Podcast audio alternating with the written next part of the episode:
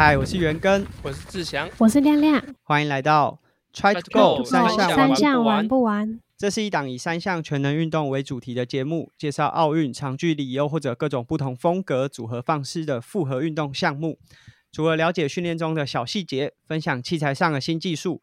更要带大家一起把铁人三项融入生活，跟着我们一起 Try to Go。那前阵子亮亮挑战了一次，就是他个人应该算哦人生当中第一次的自行车公路挑战赛。之前没亮亮，你有跟这么多人，就是当然你不会同时一直都跟这个这几千人一起骑，但是就是你可能在骑的过程中，旁边也都会有二三十个人。你之前有一次跟这么多人一起骑车过吗？没有，这真的是超多人，就是真的觉得是一个我在骑的当下，我觉得我是跟了一个超大团的团骑的感觉，但都不认识。对，亮亮亮，你自己觉得像这样子这么多人的骑乘，而且其实这一次美丽达杯的路线在日月潭，呃，算蛮复杂的。就它先是绕了环潭公路一圈，然后本身就有上下坡和很多的弯道，然后又下了一个将近二十公里的连续下坡。那这嗯这样子的路线呢、你自己骑起来，然后同时又是跟这么多人骑起来，你觉得好玩在哪边？或者是你有觉得哪边是比较危险或需要注意的吗？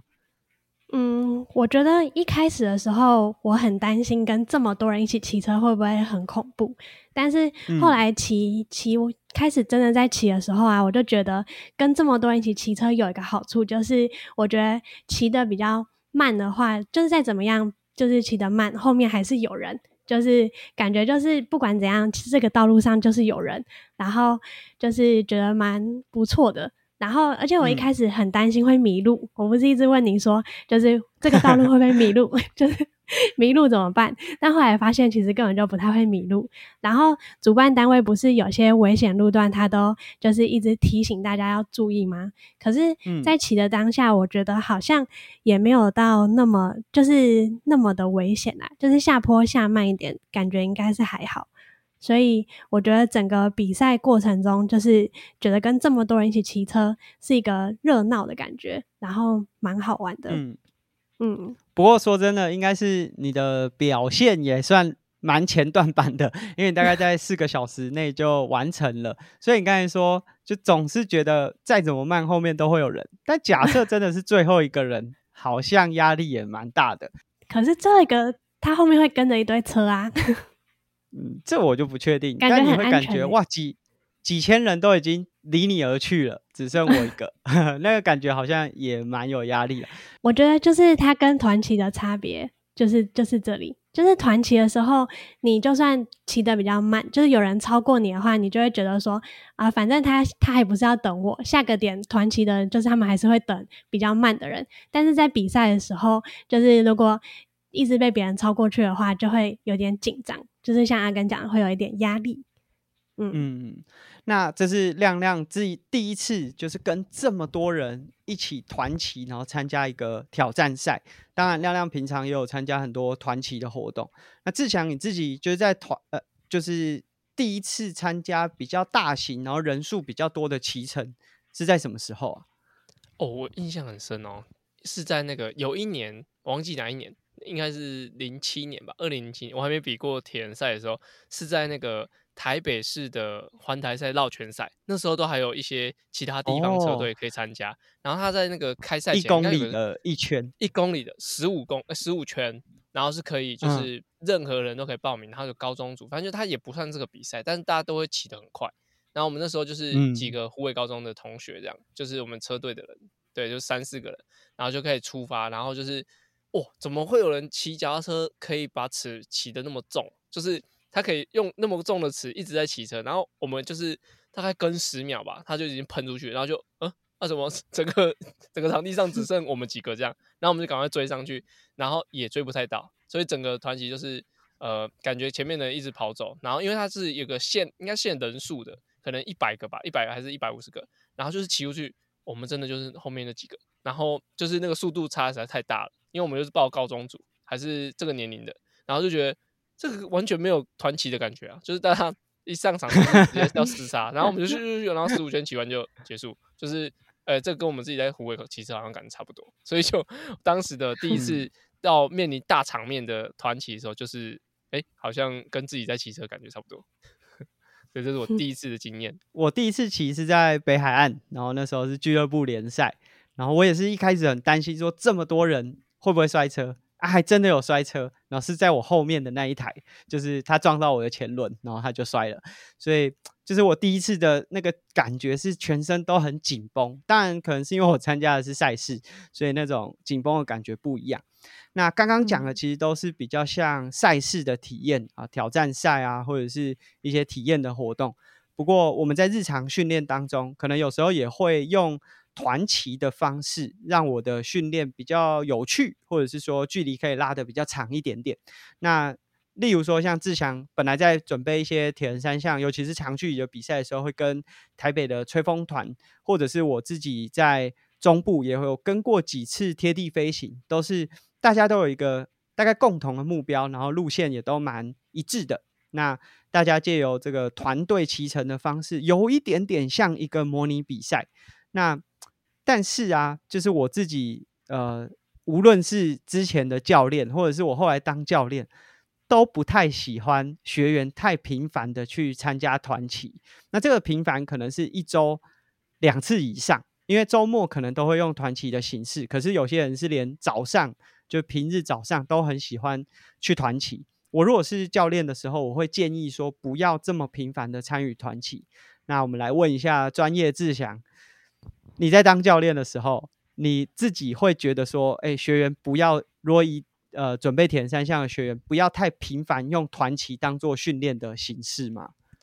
我觉得看特定对象啊，我就举一个大家都知道，就苏伟啊，苏伟就超爱跟嗯团骑的，就是他跟的团都是有强度的，然后就是他又希望可以好好跟上团，然后他又安排很多团骑，就有平日又有有公路的团骑，然后周末又有越野的团骑，然后虽然说他都是以，假如说他是真的要以登呃呃自行车项目要增增加他的能力好了，但是以教练的安排，就是你跟你参加团骑的时候，其实是没办法确定说你的强度能不能达到你要的，或者说你其实已经超过你的强度太多，所以跟团骑的时候，假如说是跟一个你能力差太多的，就是你太强或跟太弱的，其实对你来说，就是对教练的安排训练是没办法掌控，说你这一场训练你可以累积多少的的疲劳值，或是你做到哪些强度，然后因为参加前你又会减量。然后骑完之后又会疲劳，你又要再再轻松骑，所以就变成说，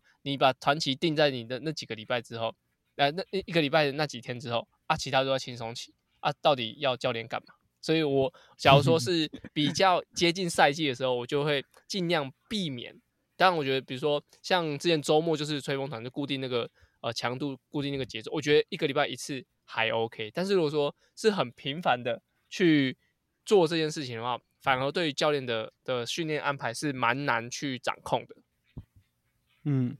我觉得团骑的好处就是，例如说比较容易凑到高的里程数。无论像亮亮这次挑战这个美利达杯的时候，应该可以感觉这个八十三公里跟平常骑可能五十公里的感觉或者时间，好像好像差不多。就我平常如果跟嗯不知不觉就少骑完了。对比较少的人的话，要很久的时间，好像才有办法骑完。那更不用说自己骑，可能一个小时就觉得哦，好想回家。但如果团骑的话，那种互相激励，或者是有人可以帮你顶风，互相协助的那种感觉，是比较容易抽到高里程的。但团骑真的会比较难掌握准确的强度，例如说今天开教练开课表是给你第二区间的心跳或功率。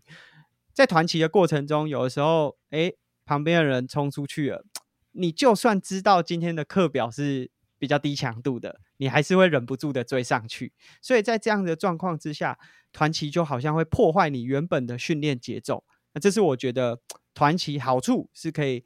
更容易的达成高里程，然后互相砥砺。但是缺点就是强度的监控可能就没有办法这么准确，甚至在骑乘的当下。你可能不会意识到说啊，我今天已经超出，甚至是我这整个礼拜的训练强度了。所以这个就像志强刚以教练的身份和我们分享说，假设他是教练，真的开始进入到备赛期赛季的时候，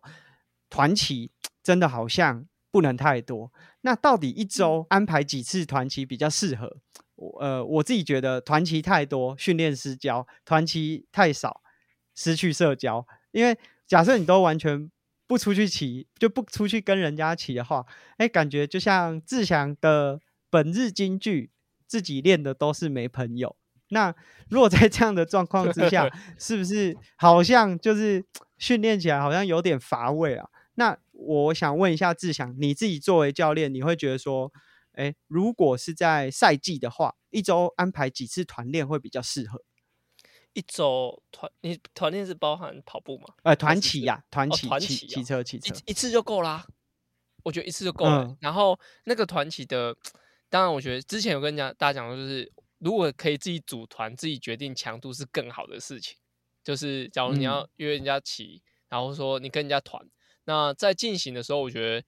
还蛮重要，就是你要先知道教练给你今天要做什么任务，然后。把它完成就可以了。然后一周一次。如果说你在你的，比如说我，假如是之前在学校训练的时候，就是你的能力，就是你的身边骑车的人的能力都跟你差不多。那我觉得六七个人，然后你们就是固定在团骑，那我觉得是没问题。就是人家来加入也 OK。但是你们知道你们那个今天的重点是什么？我觉得最最重要就是能不能够照着教练的计划帮你安排，然后去做到。该做的内容，我觉得这是比较重要。就是如果说都可以做到，啊，你一个礼拜约起五六次都蛮没差。就是你主要就是能不能够让这个训练是不会相互抵触的，我觉得这是最重要的一件事情。哎，然后我想要补充就是，如果你们去参加大规模的团体团练的话，还有很重点很很重要的事情就是，哎，你会有很多照片。我看你们的 照片很多，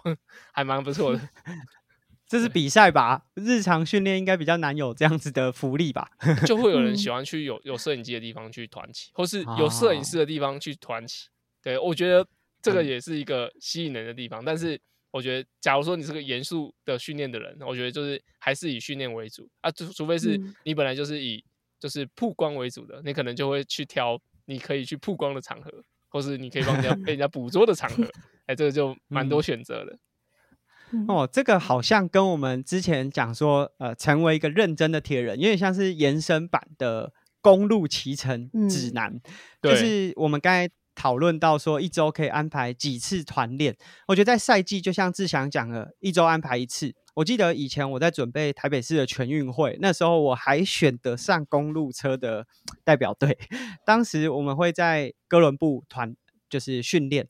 当时教练就说，你每周就是来。周末的一次团练，因为那时候哥伦布车队每周六都会有一个大型的训练。那一次这个竞赛组的团旗会有二十几个人，就有点像是一场小型的公路赛。那黄教练的意思就是说，你借由这个小型的公路赛去检视你这一整周的训练状况，然后去磨合这种比赛的需求。那当然，铁人的需求跟公路赛的需求可能不太一样，所以像后来志强也好，或者是我也有参加过几次的这个吹风团，他们也会针对铁人的需求呢，会做一些训练上的安排。那这是我觉得在赛季的时候，一周就是安排一次周末的长距离骑乘，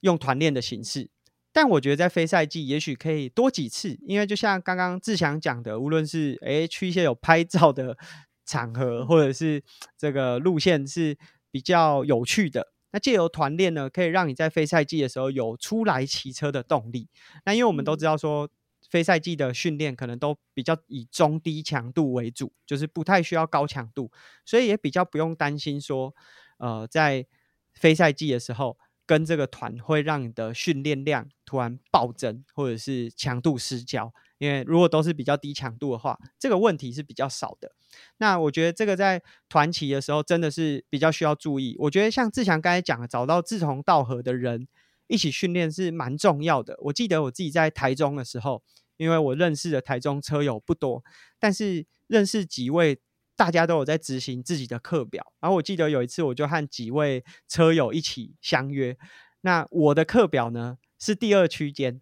那他的课表是第三区间，我们两个一起出去骑车的时候，我就让他都在前面带，我就在后面跟，两个人都可以达到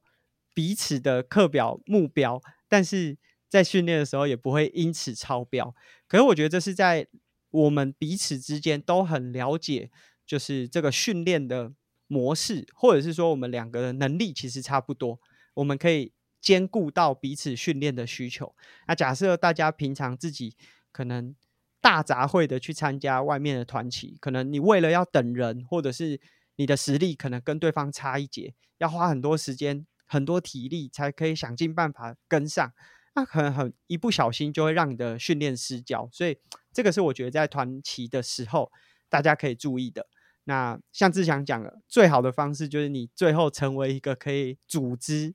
招募，就是你今天这个团该怎么进行的伙伴。那最后我们来分享一下，就在团旗的时候需要注意的事项。就无论是志祥或亮亮刚才在分享，还有包含我啦，在参加第一次这种。长距离，然后公路赛，然后人很多的状况，其实最担心的还是安全上面的问题。那志强，你自己觉得在团骑的时候有什么是需要注意的吗？我觉得注意的，诶诶，我觉得知道自己要骑的路线很重要，尤其是 假如说，对，这个蛮重要的。就是你要是去一个你刚加入的团，我觉我建议都会是先去查一下他们过往都骑一些什么路线，然后那些路线。呃，至少你有一些印象是怎么转弯啊什么的，然后也要知道一下这个团，我觉得这很重要，就是这个团会不会停红绿灯。就是如果说这个团都是直接偏过去的，你可能就要心理准备，就是假如说你是带带头的时候，你就要看得很精准，或者说你你就是直接推到最后面，就不要去做带头这件事情。我觉得这都这都是安全上蛮重要的考量。然后再再就是能不能够找到。就是你在这个团里面有比较熟悉的人，就是你在跟熟悉的人，至少说，哎，他们今天路线会做一点点什么调整啊，或者说，哎，他们在哪里会做折返，或者说平常这个团会在哪里做攻击或什么，至少你有个印象，然后去问一下你的的团员或者问一下的朋友，知道你整个团的节奏会比较，不然的话，你可能只要只是想要吃个果胶，结果人家已经这时候要攻击，所以你也没办法做一个很好的反应。我觉得这是呃，跟一个团，或是说你组织一个团。需要告诉别人的事情，然后，哎，我刚刚延伸一下，刚刚阿根讲那个，就是你跟不同人的区间那个，然后就是有一次，呃，之前蛮长一段时间我都在陪团军训练嘛，那应该是他陪我还是陪他，反正就是我们都是一起训练，然后只要他骑计时车的时候，就是他的速度就是会快很多。那我我之前假如说我要骑一样的区间，我一样跟在后面，可是我会多跟两到三个车身，就是去跟在他后面，但是一样会有一个呃。比较省力的效果，但是隔一个车身去控制好我的训练强度。但是当他骑到计时车的时候，我就会要跟得非常近，因为它的风阻很低，所以强度上就会很大。所以假如说你去跟人家团骑，然后你也知道这个团的特性，像你来吹风团，你骑公路车来，你就会非常的硬，就是大家都趴超低了，然后出去攻击这种速度都很快，所以你的车款是可以选。那假如说你是跟比较轻松的、比较呃趣味性的的团。我觉得，如果你有选择的话，你可以骑骑 gravel bike，就是你可以换换车款，甚至骑登山车出来都可以。就是你知道一下这个团的特性，你换个车款，然后你还可以维持强度。我觉得这些也是刚刚讲，就是有有训练不死焦，又可以有社交的一个呃蛮蛮不错的方式。嗯，我志强刚才分享这个，我觉得很赞。就是呃，如果你在跟一个也许是能力比你强一点点的人，或者是比你弱一些的这个团体的话，你要怎么让自己的训练还是维持应有或者是原本训练目标？啊，像用登山车去跟人家团骑，这个我也试过。然后甚至我有看过一个非常有趣的训练器材，就是在之前啊，可能在车队为了要控管他们训练的强度，他们在前轮呐，就是设计了一个阻力器，就有点像是我在骑平路的时候，我也可以用更高的瓦数，但是呃。就是大家可以控管在相同的强度，我觉得这个设计的目的，也许是为了那些就是你的能力很强，但是你为了要跟呃稍微比你弱一些的伙伴骑乘的时候，还可以维持自己个人的强度。一般来说，大家换的器材都是为了更省力，那个器材是换上去之后会让你更吃力，让你在训练的时候。强度更高，我觉得这是一个蛮有趣的训练器材。另外装上去的，然后那个骑起来对对对，很像很像你骑飞轮车多转半圈的那种阻力感，就是它会一样是给你背力，然后 就是怎么讲？假假如你是一个能力超好的人，就可以用这种方式。然后记得我们去泰国的时候，我们的那个那是那边的当时的教练英国人，他也因为就是跟我们几个青少年的选手骑，所以他就都都骑 gravel bike，然后都是骑那种巧克力台，就是他说。那这样就够了，这样对他来说是有一样的的训练效果。我觉得阿根刚刚讲那个那个阻力那个也很好，就是也是很好的一个装置。这样，对亮亮听到应该觉得有点傻眼，就是我想要轻松一点都来不及了，怎么还会有人这样子骑车？对啊，我想说装 在别人身上好了，我去买装。对我我自己虽然这不是团旗的需求，但是我觉得知道自己的训练目标是很重要的。尤其是像团旗的过程，你也会需要选适合你自己的路线。假设你都知道今天教练是要帮你排比较轻松有氧的强度，但你今天跟的团是爬了超多的高山。那这可能就会跟你的训练目标是有点差异的。那我记得我自己有时候在做课表，像山路的那个长度不够，就是我为了要做第四区间或第五区间，但我的爬坡维持不了那么长的时间，我甚至要在平路的时候也先按着刹车骑。所以我觉得这个是为了要达成自己的训练目标，大家都是无所不用其极。那志祥讲的认得路也很重要。我记得我去泰国异地训练，他跟着像新城信也啊，或者是这些去过职业赛的这些选手。有一次我真的迷路了，然后已经骑了离我们原本住的地方有一百公里以上的距离，哇，那真的是会让你觉得非常焦虑。那我想，虽然在台湾大家训练的时候不会有这个问题，但是外出团骑的时候，找到适合的团，或者是呃这个训练目标是跟你接近的，是非常重要的。那还有没有什么针对团旗想要补充的吗？呃，我我想讲一下，又突然想到，就是像现在现在冬天嘛，那你跟人家团旗，假如说，假如我们真的三个，我们要一起去约骑好了，然后现现在冬天，假如我跟阿根用一样，就是速度两个差不多，然后可能亮亮会在后面，但我觉得如果冬天你跟团旗，然后你又不能先走的时候。建议就是一上山马上马上折下来，就是趁身体还很热的时候，马上折下来，然后跟着可能你需要陪的那个团员一起慢慢骑上去。就是你不要在山上等，等的时间不要太长，然后至少你可以维维持基本的温度，或者说你你下滑到超过它的位置，就是更低一点点，然后再慢慢往上爬，然后遇到它，然后再往上骑啊。如果真的还是觉得太轻松的话，就就跟阿阿根一样，刚刚就是把刹车按着一起骑这样。就是你可以至少保持你在骑的时候，你你的温度不会流失太多。我觉得这这个还蛮重要的。嗯，如果是在冬季，就是你就是为了要堆叠你的训练量的话，我记得以前哥伦布的黄教练有个非常棒的做法，就是在训练的时候可能会有不同能力的嘛。那时候他就会说，你们先到的人到顶之后不能休息，要滑下来，滑到整个团的最后一个人。就例如说，我跟我已经先到顶了，后面的还有距离两公里才会到山顶。到顶之后，我不能休息，我要直接滑到跟他一样的位置，然后再陪他慢慢骑上去。那这其实也是让大家就是都有达到训练的目标。对比较强、能力比较强的选手来说，他完成了一趟山路，在滑下来的过程，让他在累积更多的有氧能力。那对这些能力可能还没有到。可以跟着整个团一起完成山路的伙伴，他也不会很有压力的觉得说啊，大家都已经到山顶了，那我如果不赶快的话，我下次 还是不要来好了。所以这是在心理上借由这样的方式，可以让团员之间都可以达到各自的目标。那最后我觉得在轮车上面要特别注意，就是团旗一定会距离比较靠近，那在公路赛或者是轮车的过程会跟很近。但千万不要让前后轮，就是如果你是前车，看到前车的时候，不要让你的前轮跟前车的后轮交叠，因为这样子，当对方如果有任何移动或者是切换路线的时候，可能会扫到你的前轮，那造成集团的危险。那关于这种团队骑乘，其实它也是让你更能够掌握自己控车表现的一个很好的方式。那这是我们今天分享，就是大家常常说是一个人走得快。一群人走得远，应该是这样吧？差不多，差不多。对，那我们今天要分享的就是团骑呢，是可以一群人骑得又快又远。那借由团骑的方式达到自己的训练目标。但很重要的就是，我们今天有提醒，就假设你是有很明确的训练目标的话，在一周的团骑比例上，值得深深的思考。那志祥今天呢，非常